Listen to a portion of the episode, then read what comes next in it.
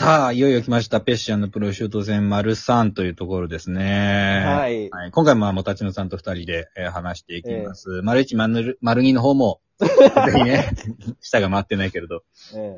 ちょっと。まあ、前回、その、プロシュート兄貴がブチャラティと電車の外に放り出されて、ってところまで話したわけだよ。そう、ギリギリそうね、あのーペッシが、えープロシュート暗記を釣り上げて、でプロシュートが、えーブチャラティに対する評価をこう、変えるというかね、うん。上げるっていう、えーそのシーンまで来ましたけれども。で、まあそこで結局その電車の外でブチャラティとペプロシュートで、その、まあ電車に引きずられる形？まあ引きずられるというか、その電車の外でなんていう状態なのかな、あれは。まあ、チューブラリンだよね。チューブラリンの状態で、そうそうそうそうあのー基本的にはそのペッシの方が釣り針の方に引っかかってるので、うんえーそのペッシを何とかして掴んでるブチャラティっていう構図です。ププロシュートをね。あ、そうだ、プロシュートはね。そう、ごめんごめん。プロシュートのことペッシって言ってた。さあ、ごめんごめんごめん。そう。で、そう、そのプロシュートとペッシとで、まあその落とし合いというか、あの、地獄に落ちるのはお前の方だみたいなこと言って、うん。蹴っ飛ばしたりとかして、やるんだけど、まあ最終的にそのブチャラティのジッパーの能力で、まあそのジッパーといえばあなたなんか前回、ブチャラティの、あの、ジッパーの説明するとき、チャックだの、パスナーの、パスナーだの、あ、そうだね。アメリカわざわざわざジッパーマンだからごめんごめん。そう、ジッパーが出てこなかったのよ。そう。ジッパーマンですからね、彼は。はい。えあ、そう、でそうそう、ジッパーの能力じゃないよ。ーあ、ジッパーの能力か。ジッパーの能力で何言ってん の？ごめんごめんごめん。大丈夫大丈夫。いいよいいよ。はいそれで、まあそのジッパーで、まあうまいことをやって、うまいことやってって言うなよ、お前。そこはちゃんと言おうよ。これは、えペッシの能力をきちんと聞いてたんですよ、ブチャラティがね。で なペッシの能力っていうのさっき、前もこの話しましたけれども、攻撃が自分に返ってくるってところだから、なんと、そのブチャラティは、あの、プロシュートを攻撃しているように見せかけて、あの、釣り糸を攻撃すると。はい。そうすることによって攻撃は、えー針のついている方、えっとすなわちプロシュートの方に帰っていって、えープロシュートがまあ落ちてしまうと。。そうね。はい。で、まあ、プロシュートが、えっ、と、150キロの地ごあの地面に叩きつけられて、で、えーペッシがプロシュートを釣り上げていると思い込んでいたのは、助けたのは、まあ、ブチャラティだったっていう構図になりますね。はい。そういうことです。でここがさ、あの、ペッシ視点で、俺読み返したんだけどさ、うん。ペッシ視点で、まあ、絶望なのよ。そう、めっちゃ、これはね、暗い派と思うよ。そう。だって、あのーまあ、それまでさ、あのープロシュート兄貴におんぶに抱っこだったペッシが、うんもう自分の能力にも自信がない。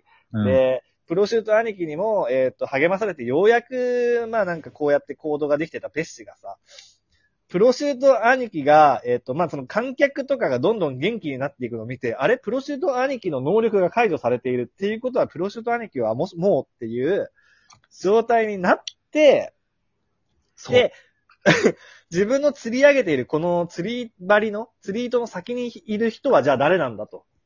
そうなんだいえば体重もちょっとプロシュート兄貴より少し重いぞってなって、そう、右、左手に刺したはずなのに右手になってるぞってね。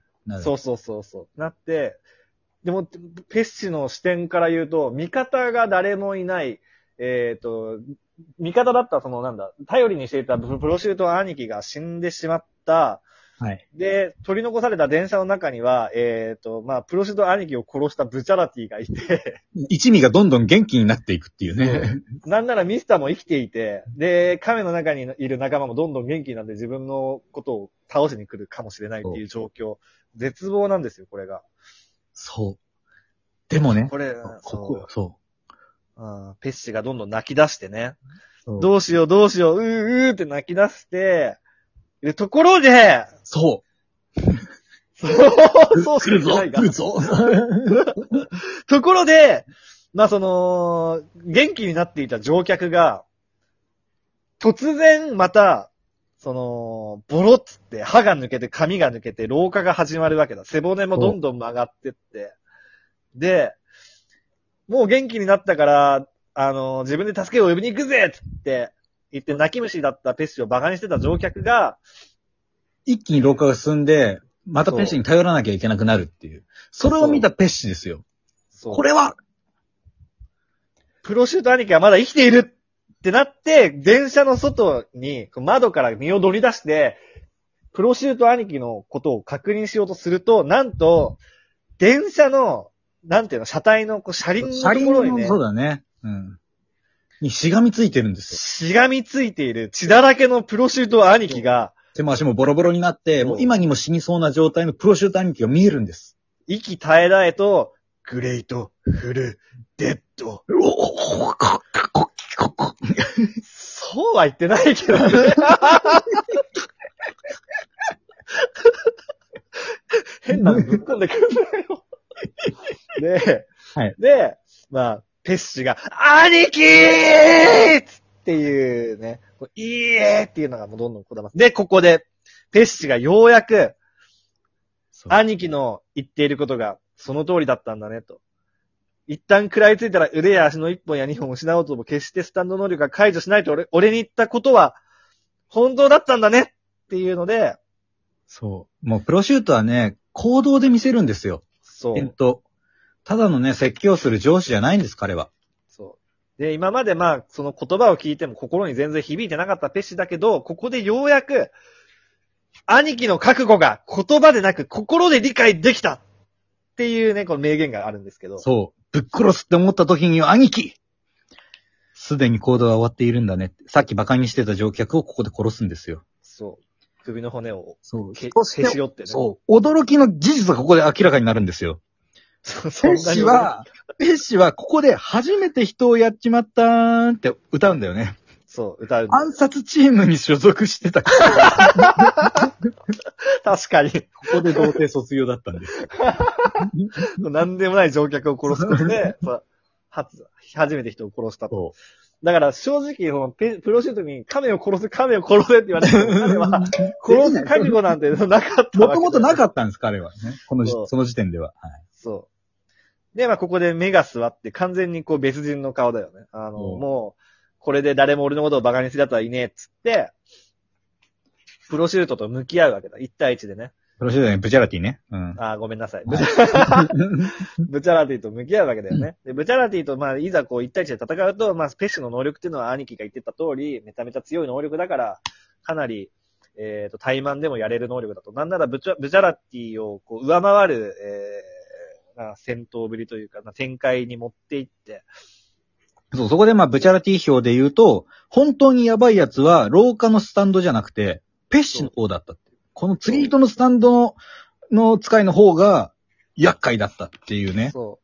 で、まあ、ブチャラティ視点は、その、まあ、ペッシの能力っていうのは壁を貫通できるから、壁越しに、あの、電車の中にいる、その、ブチャラティを襲えるんだけど、ブチャラティからしたら、その、ペッシの方に直接、こう、本体を殴りに行かなきゃいけないっていう、この道のりが険しいっていう状況。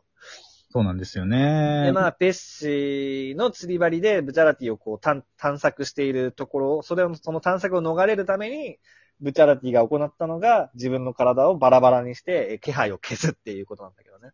そう。何もしないことが俺の覚悟だって言うんですよね。そう。ここで、あのーその最終的に自分の心臓の音も止めるじゃない？自分のチッパーで。うん。これが、あのー三部のさ、ディオ戦の上太郎に通ずるところそうだね、被るね。確かに確かに。そう。自分のスタンドで自分の心臓を、まあ、止めると。そう。まあ、究極の死んだふりをするわけですよ、ここで。究極の死んだふり。そう。で、えっ、と、まあ、ペッシュは焦るんですよね、ここで。そう、焦って、ブチャラティがいないから、もう、もしかしたら、え、プロシュート兄貴にとどめを刺しに行ったのかもしれないっていうので、電車を止め、止めろ止めろっつって言って、電車をまあめちゃめちゃにこう操縦桿を叩いて、えー、電車を止めると。で、その急ブレーキの、なんだ、感性の法則によってブチャラティの体がより集まって復活をしてしまうっていう。本当にギリギリだったんですよね。ブチャラティはもう死にかけのところまで行ってるところ、あの、はいギリギリでその体が元に戻って、息を吹き返すとこですね。そうそうそう。で、まあ、最終的に、え電車が止まって、電車の外で、ペッシ、まあ、プロシュート兄貴の様子を見に行ったペッシと、壁からぬっと現れた。ここもね、有名な、こう、コマになるよね。こう、そうそう、ブチャラティを象徴するコマになります。こう、うんブチャラティ、あの、電車からこう、ジッパーってからぬるっと出てくるシーンですけれども。はい。で、まあ、ブチャラディとペッシが鉢合って、そう。まあそこでね、もう、あのー兄貴の目の前での勝負になるんですよ。そうだね。もうスタンドもボロボロになってる状態で、兄貴は、最後に、最後にペッシを励ますんだよね。うん。そう。栄光はお前にあるぞ。もう泣ける。なんだ、ペッシ。俺はお前を見守っているぜ。うん。言うんですよ。はい。ボロボロの、もう死ぬってね、もう誰の目にも明らかな状態のプロシュートは、決してその自分のね、体のことなんかに一切触れず、うん。ペッシを励ますんです。はい。はい。そこで、まあ、ここでしょ？あの、あなたがこう言いたいのは。そうだね。勝負あの ブブチャラティのことが許せない話になるんだけど。はい。なんだろう。これあと1分で語れるかな。ブチャラティが、そのまあ、ペッシのことを散々、さっきとはもう目が違うと。あの、さっきのマンモーニだった時の男とは目が違うって言って、あの、評価を改めているのにもかかわらず、ペッシが、その、最後に、まあ負けそうになって、えー、いや、これ言い切れないわ。伝わらないわ。これはダメだ。ちょっと足らない、足らない。もう一本、もう一本いきます。でブロ、ブローのブチャラティを許せない話もう一本追加してよ。な それは、わかったわかった。許せない話はうちはやってねえから。許す話は。それはうちじゃないよ。うちの番組じゃない。気になる方はちょっと検索すればすぐ出ますから。別に、それは別にあの、いがみ合ってるわけではないので、これはあの言っときますけど。いや、いいこと言ってるんですよ。そう本当にねあの、うん、そう、他のね、番組のことなんですけども。はい。っていうところで、ちょっとあの、本当予想外の第4に、えー入ります。はい。えーよろしくお願いします。はーい、アリーベデルチ。ベテルチ。